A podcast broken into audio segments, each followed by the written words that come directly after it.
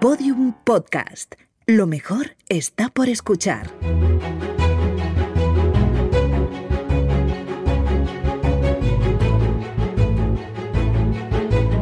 Historia de España para selectividad. Un podcast de Juan Jesús Pleguezuelos.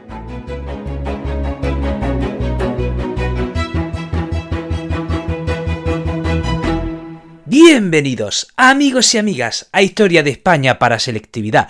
Mi nombre es Juan Jesús Pleguezolo, soy profesor de Historia de Instituto y desde los estudios centrales del cuarto de mi casa, rompiendo el tiempo y el espacio con esa magia que permite el podcasting, quiero mandar un abrazo a esos estudiantes de segundo de bachillerato ¡Vamos! ¡Venga! Que lo vaya a hacer bien, que lo vaya a hacer bien, seguro que vaya a sacar una pedazo de nota. Por cierto, también quiero saludar a los opositores que sé que también estáis ahí.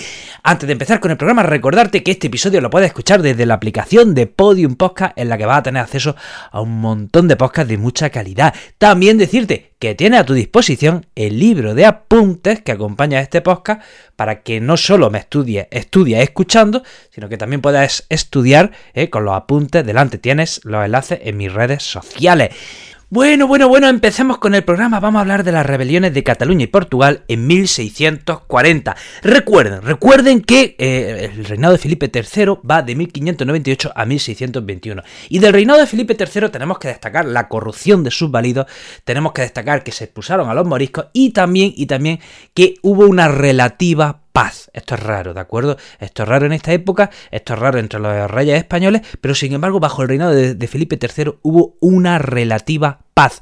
Paz que se terminó con el reinado eh, a la llegada del Felipe IV. Felipe IV llega al trono en 1621 y con el reinado de Felipe IV España regresa a las guerras. Eh, ¿Cómo le gustaban a estos reyes entrar en guerras que no iban ni nos venían? Bueno, pues con el reinado de Felipe IV España se ve envuelta en dos guerras sangrantes. Una es la guerra con las Provincias Unidas, eh, con las cuales estábamos en tregua, pero se terminaron, y otra es la guerra de los 30 años. Vale, vale, la guerra de los 30 años había empezado en 1618 pero es sobre todo Felipe IV quien se tiene que comer el marrón, ¿vale?, de dicha guerra. Entonces, con Felipe IV, en 1621, ¿de acuerdo? España regresa a los conflictos internacionales. Tenemos esas dos guerras, guerra con las Provincias Unidas y guerra de los 30 años.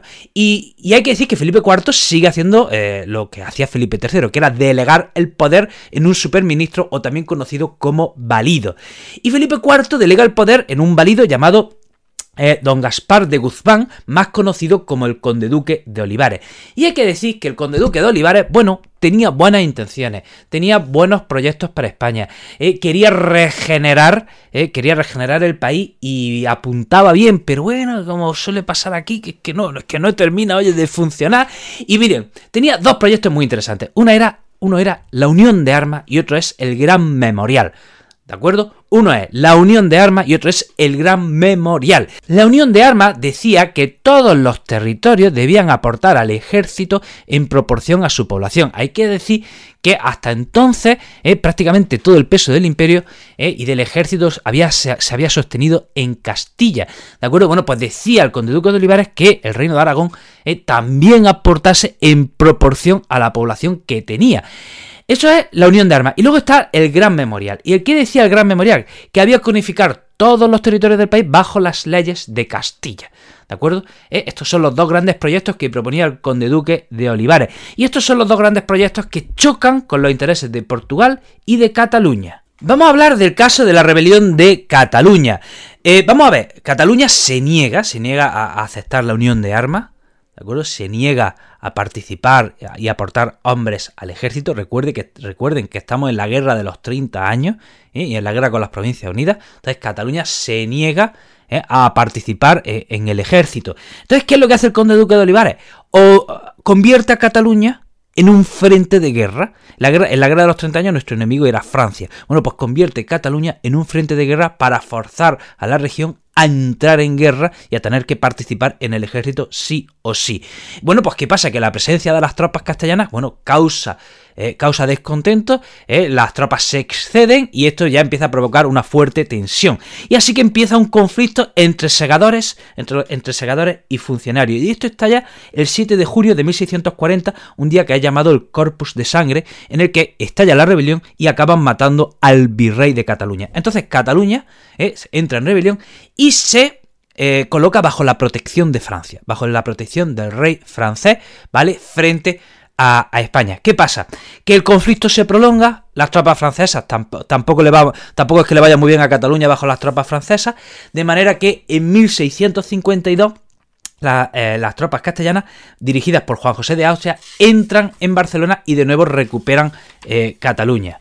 Y ahora vamos a hablar del caso de Portugal. Recuerden, recuerden que en 1580 Felipe II toma la corona de Portugal, la toma por la fuerza. Había muerto el rey de Portugal y entonces Felipe II hace valer sus derechos dinásticos, de manera que Portugal y su imperio forman, pasan a formar parte de España.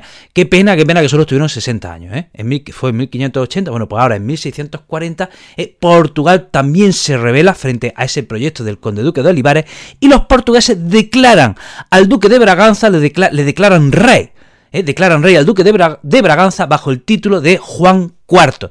En este caso, los portugueses también se sentían agraviados porque España no estaba protegiendo eh, las colonias de Portugal.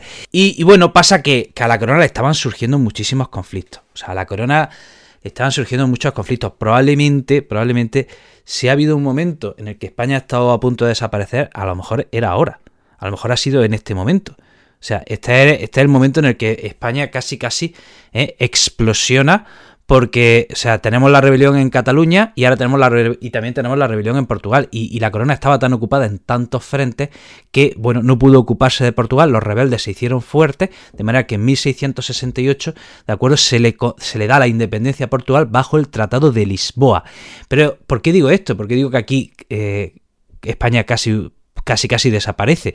Porque fíjense, también hubo un intento de rebelión en Andalucía. El duque de Medina Sidonia en 1641 intenta llevar a cabo una rebelión, parece que quería, que quería crear también un reino en Andalucía, pero esta rebelión fue aplastada pronto.